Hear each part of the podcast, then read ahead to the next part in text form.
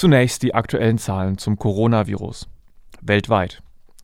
Die Johns Hopkins Universität meldet heute weltweit rund 425.500 bestätigte Corona-Fälle. China meldet die meisten Fälle mit 81.600 Infizierten. Deutschland ist mit ca. 33.600 bestätigten Fällen das Land mit den fünftmeisten Infizierten. Mehr Fälle melden neben China nur Italien, die USA und Spanien.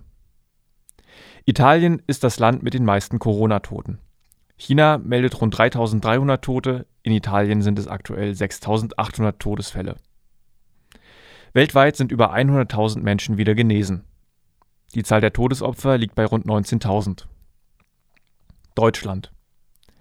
Laut dem Robert Koch Institut gibt es heute deutschlandweit mehr als 31.500 bestätigte Corona-Fälle und 150 Tote.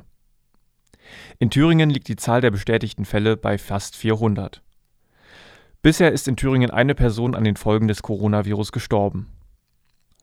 Laut dem Corona-Bulletin der Thüringer Landesregierung befinden sich 32 der bestätigten Fälle in stationärer Behandlung. Davon verlaufen laut der Landesregierung zwei Fälle schwer.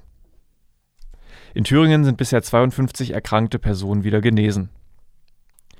In Jena gibt es aktuell 94 bestätigte Fälle.